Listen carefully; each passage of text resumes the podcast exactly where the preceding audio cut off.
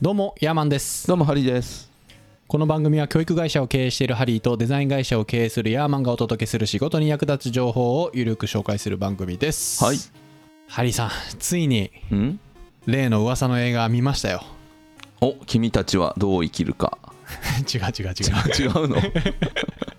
何 Everything Everywhere All at Once いや知らないねえー、マジっすエかブリ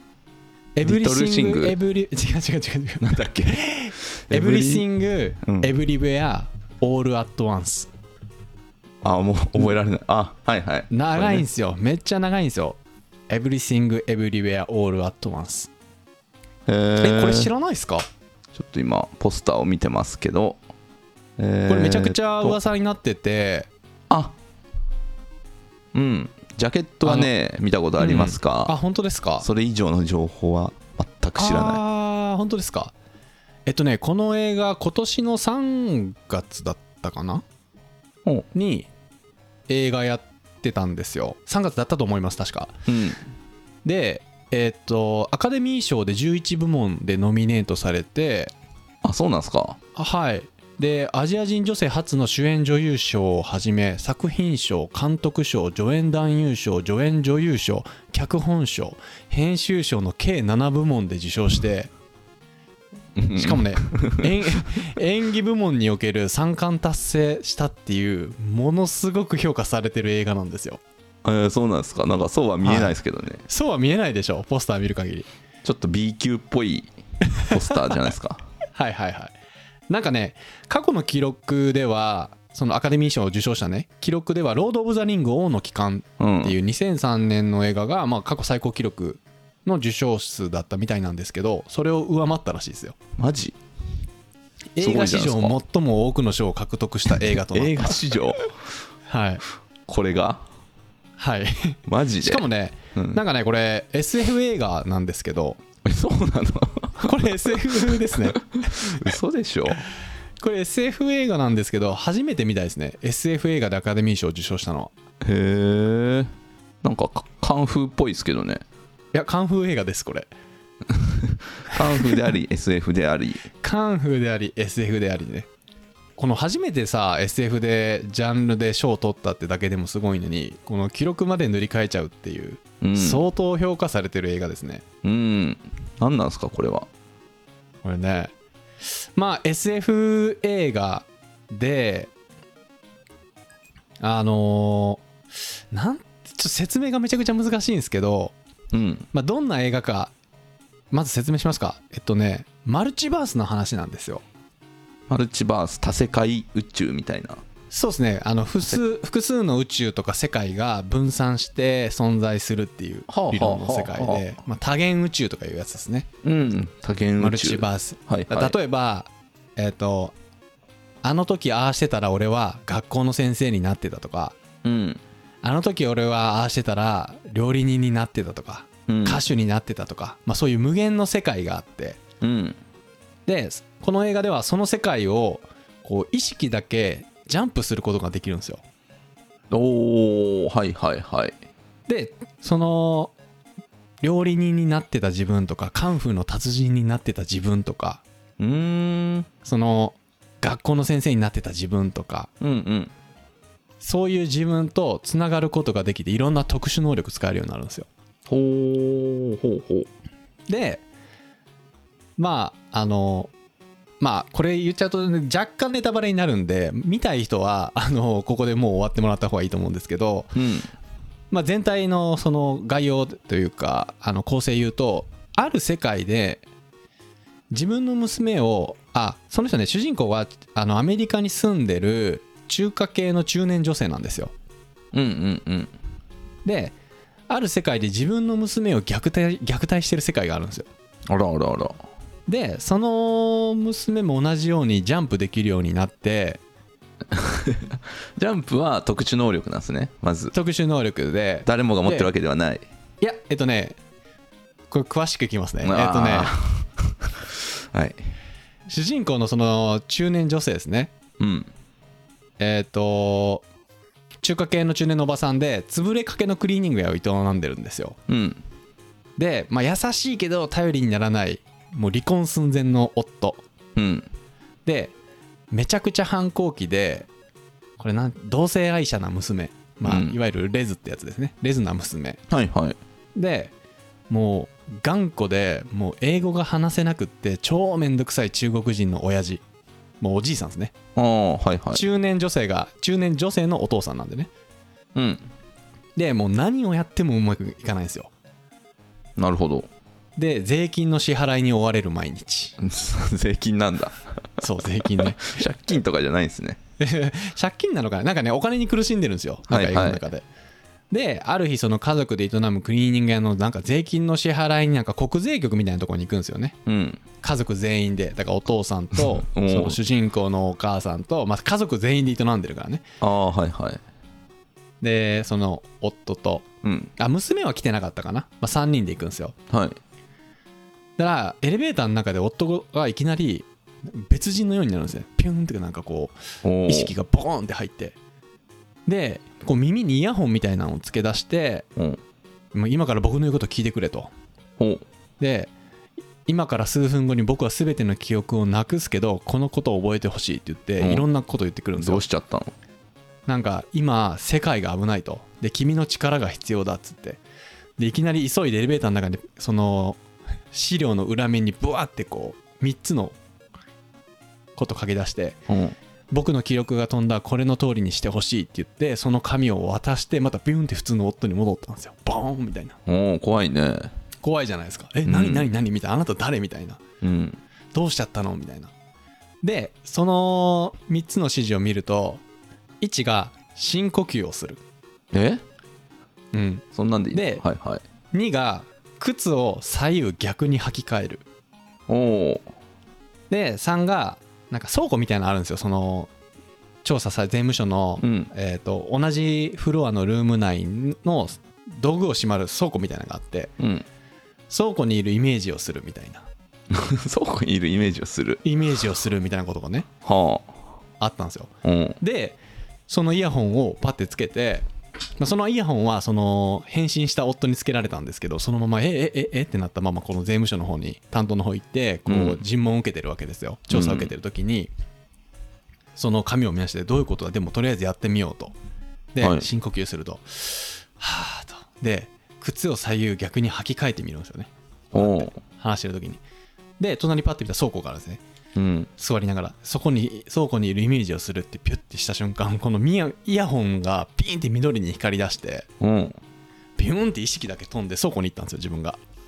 引きだけ飛んで肉体は行ってないんですか肉体は行ってないんですよへえでそこの飛んだ倉庫の先でさっきの夫がいたんですよ変身した夫がおおはいはいでその夫がこういろんなことまくしてめちゃくちゃテンパってたねそのうん主人公の中年の女性はねエブリンだったかね名前がうんでその返信した夫がいわくこれはマルチバースだと、うんいろんな、まあ、多元宇宙があっていろんな世界があって、うん僕は別の宇宙から来た君の夫だとはいで僕の世界では君はすごい人物でこのイヤホンを開発したとおおうんでこのイヤホンを使うと誰でもそのマルチバースをジャンプできるとは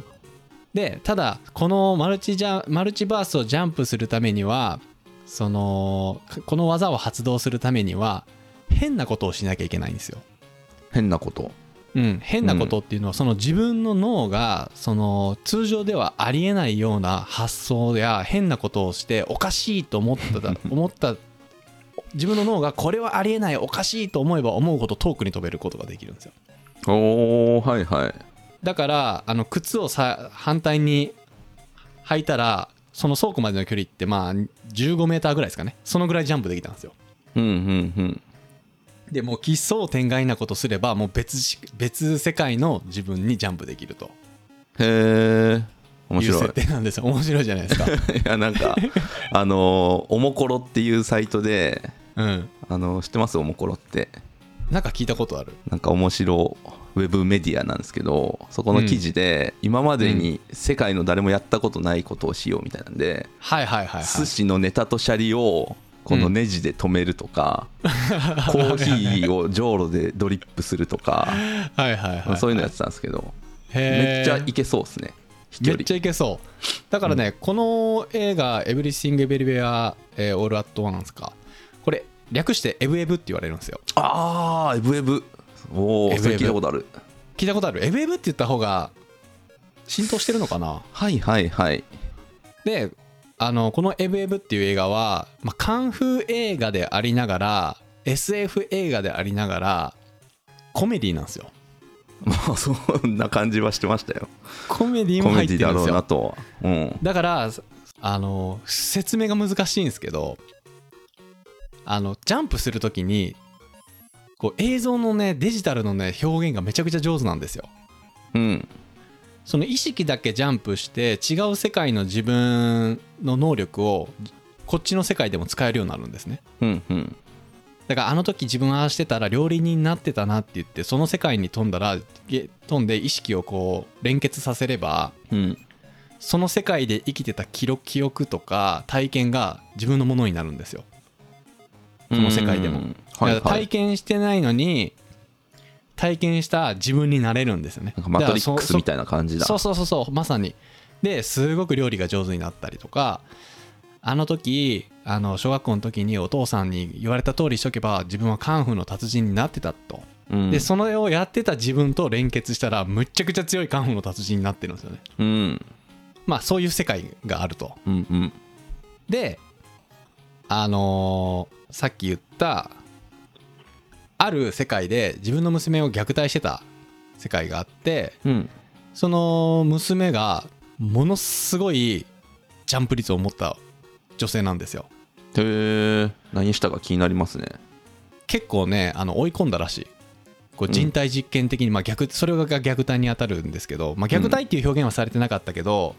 あのまあ、虐待みたいなことでこうこ機械をバッてつけて娘にブワーってやって結構追い込んだよねうんそうすると娘がボーンって覚醒して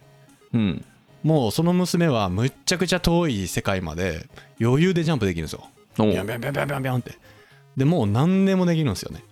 まあその娘と血のつながってる自分の親もその主人公の中年の女性ですよね。うん女性もたくさんこうジャンプしていくうちにそんな風になっちゃったんですよ。ほうほうほうほうもうなんかめっちゃ強い2人みたいなね。うん感じになってもうなんかもう最終的にね人類がその生存できなかった世界って言って2人岩になったりするんですよへーマルチバースの世界でマルチ岩バースの世界いろんな世界のマルチバースを体験して岩岩のだから地球に人類が生まれなかった世界の岩になったりするよねそれあれじゃないですかドラえもんの何でしたっけありましたよね岩になる話あったっけそんなのそうそうそなんかねもうありとあらゆることを経験して、まあ、ありとあらゆるこの喜びとか悲しみとか怒りとか、まあ、いろんな感情とかいろんな経験を体験したんですよ2人は。ううんだから「Everything Everywhere at All Once」あ「All at Once」か。うんでこれ日本語に訳すと「すべてのものがすべてのすべてのもの everything everywhere すべての場所が all at once すべて一度に」っていう意味なんですよんはいはいだから普通にこう傍から見てたら普通に生活してるだけなんだけどそのマルチバースでいろんなことを無限なことをい同時に全部体験できししてしまったよねうんうんうんじゃあもうそうそうななるとそのもうこのこのいろんな感情を経験して最後にもうこのマルチブーバースぶっ潰すみたいなおほ風になるんですよもうなんか結局私たちって生きてても無駄無だよねみたいな境地にまで行くんですよもう岩にもなったしううんもういろんな自分も経験してなんか人類みたいなすごいなんか俯瞰もしてうんでこのマルチバースぶっ潰すみたいな感じでその娘がなんかテーブルに乗ってるこのベーグルあるじゃないですかドーナツみたいなうんそのベーグルの上に自分の今まで経験した感情全部乗せたんですよそうするとそのベーグルベーグルがブワーってば黒い黒いブラックホールみたいになってうんまあここに飛び込むと全てぶっ潰せると、へえまあこの設定がね、まあ、 まあサイエンスフィクションなんでまあよくあるよくわからないです設定なんですけどまあそういう世界ででその世界をぶっ潰すぶっ潰さなぶっ潰さないっていううん親子喧嘩をカンフーでやる映画です、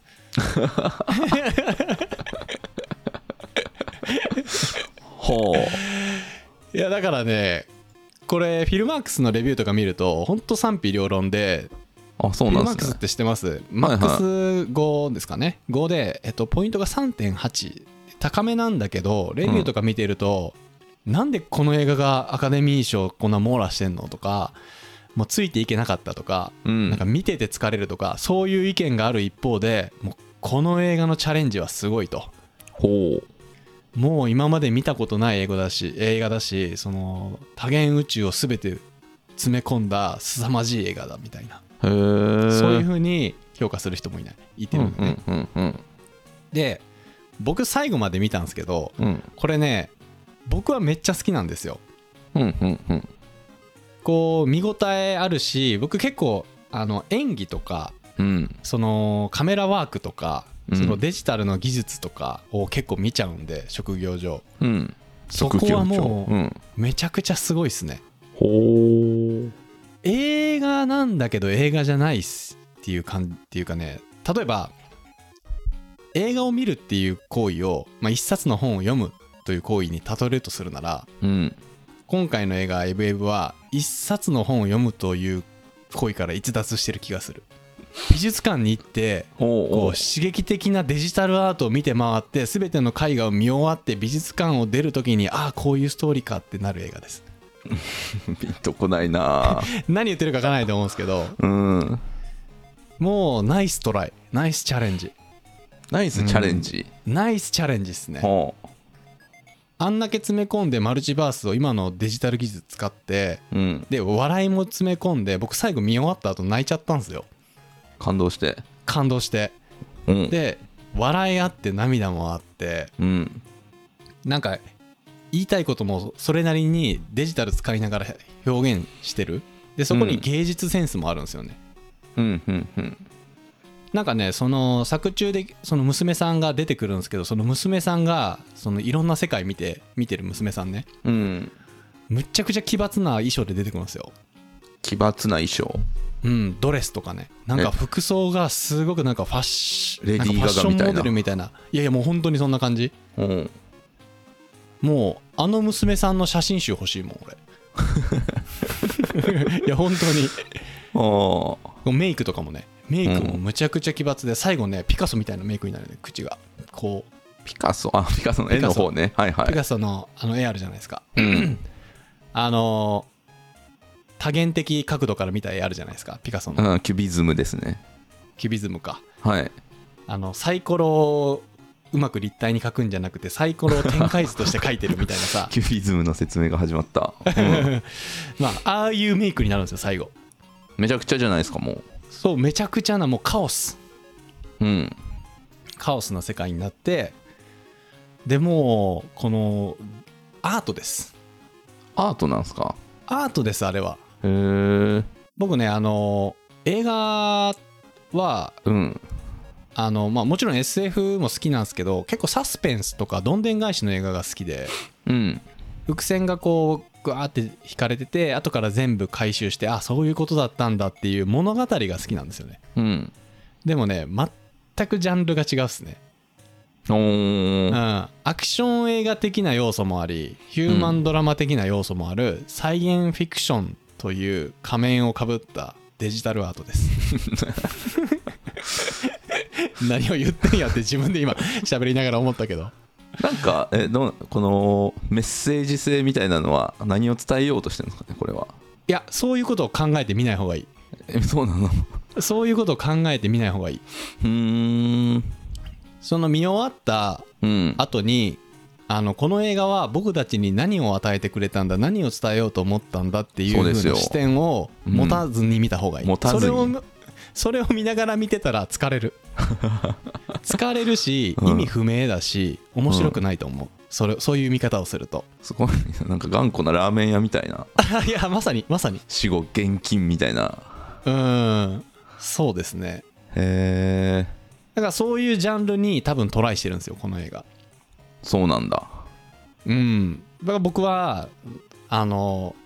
違和感はありましたねだから見終わった後に、うんうんあこれかみたいなうんうんでも映像美しかったしそのカメラワークとか編集が素晴らしかったんでうんその同時にいろんなことを経験し体験してるっていうその映像もう映像もね、めちゃくちゃすぐに切り替わるんですよパッパッパッパってうーんだから、すなんでこれいきなりこの画面にこのシーンになったのっていうことを考えながら見てるとすごい疲れるし面白くないんですけどうん感覚的な感感覚もう本当に絵画を美術館で絵を見る感じで見ると面白いと思うーんなるほどなるほどううんいやなんか多分見ますね僕も あーエブエブねエブエブって言ったらピンときましたでしょ見てきましたでしょうかどうかは分かんないですけどなんかねどこで聞いたの、まあ多分ツイッターかなんかでううん見たと思うんですけど、はいはいだいぶ興味ありますねねこのマルチバス系の映画ってね最近多いっすよねなんかそうなんですかうんスパイダーマンのさうんノーウェイホームっていう映画見ましたいや見てないですね、あ見てないですか、うんあれもマルチバース表現されててマルチバースってえ君の名はとかはマルチバースなんですかあれどんな話だったっけあれはえっ、とだから救えた世界線と救えなかった世界線があるんですよそのヒロインの子ああではマルチバースだと思マいルますチバースなんだああそういうことね、そううんだからさっき言ったスパイダーマンのノーウェイホームもスパイダーマンってさあの一番最初に映画された時っての主人公とあ主人公いっぱい変わってるじゃないですかスパイダーマン、うんうんでマーベルが出してるスパイダーマンが今続いてるんですけどこのマーベルの「スパイダーマンノーウェイホーム」ではそれは過去のマルチバース上のスパイダーマンだったってことでいろんなあの過去のスパイダーマンが全員集合するんですよ最後うーんうんうだんからもうスパイダーマンファンにとっては最高ですよねあの時のスパイダーマンの主人公とこの時のスパイダーマンの主人公と今のスパイダーマンの主人公3人いるみたいなああそんなんありなんですねそうで3人の主人公で敵倒すみたいなねうーんがまあすごい評価されてこのスパイダーマンもすごい面白かったんですけどうん今回のこの「エブエブはそのそんなボリュームじゃないですよねもう3人とかじゃないですよねもうむちゃくちゃいろんな世界があってまあそうですよもう無限と言ってもいいぐらいあるわいけでやすから、ね無限その理論でいくと無限にあるわけでその無限を表現してるんですよ なんはいか人類があのホモ・サピエンスの時にえっとホモ・サピエンスが勝てずにその指がソーセージになってしまったじあの世界もあるんですようんはいはいはい、 な何を言ってんのって指がすごい長いソーセージみたいにブランブランしてる世界があって、うん、そういう世界で生きてる自分も経験ししたりする時がすごい面白いからね 何これみたいな何なんでソーセージなのとか、はうんこれの何がおもろいのっていう目で見れば全然面白くないねんけど、えうんあこれで多元宇宙の幅を表現してるんだなっていう目で見ればあのなるほどってなるうーんそれぐらいいうんろんなジャンプ率があるってことよね ジャンプ率ねいやだいぶ興味出てきましたよ興味出てきましたがうんなんかねこれ、まあ、ちょっと作中でそのジェンダーの問題にも結構触れてたりするんですよねその娘さんがレズでねうんうんでこの同性愛の場面があることからそのイスラム教で同性愛ってちょっと禁止されてるらしいんで中東の一部とかでは上映されてなされてないらしいですねこの映画は、へえ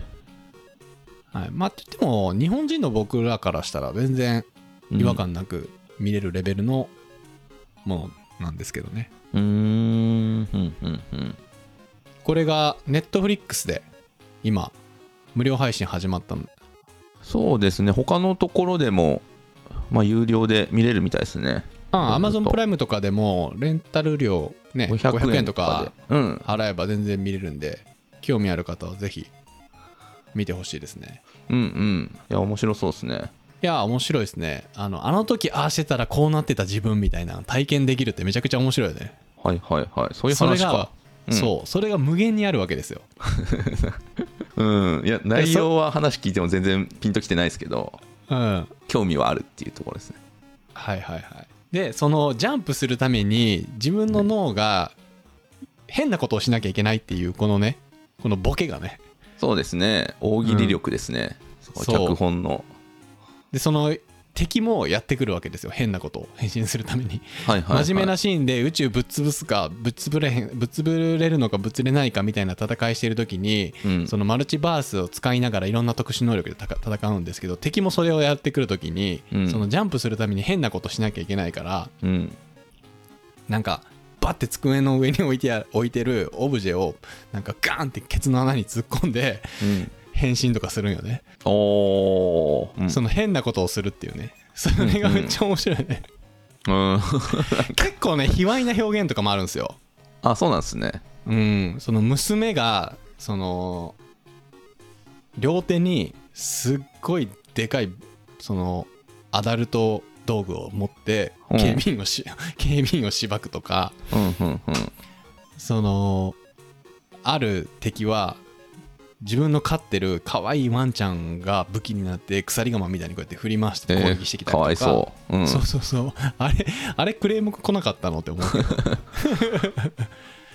なんかねめちゃくちゃなんですよ本当に、はいはいはいはい何でもありで本当カオスですね、うんうんうんでもカオスであればあるほどアートとして見れば面白いじゃないですかうーん はいうんよくこれ表現したねとかよくこれ形にしたねっていう、そういう見方で見るのはすごいおすすめですえー、これどんな時に見たらいいんですかねうーん何かに共感したいとかあの、なんか何か学びたいとかっていう時は絶対見ない方がいいと思ああーはいはいはう、うんいじゃあもう明日休みだっていう時にうん、何も考えずにうん鼻くそほじくりながらソファで寝転んで見る映画っすね多分あそういうね、うんカウチポテトですね そうそうそうそうそんな感じですね、へえあありましたうん、でも最後ね僕普通に泣かされましたからねそれで泣けるのが不思議ですけどねいやー感動しましたねへーしっかりしっかり感動した本当にってことであのおすすめの映画紹介でございましたエブエブエブエブねはい皆さんもぜひあの興味があれば見てくださいは面い白かったですってことで今回の感想をメールまたは Apple Podcast のレビューでお待ちしています2人でコメント欄すべて読んでいますので今後の番組をより良くするためにあなたの感想をお待ちしていますすいま本せん日も最後まで聞いていただきありがとうございますそれではまた来週お会いしましょうさよなら兄弟番組のゴロゴロ企業ラジオではハリーが企業やスタートアップに役立つ情報をゆるーく紹介しています概要欄にリンクを貼っていますのでこちらもよろしくお願いします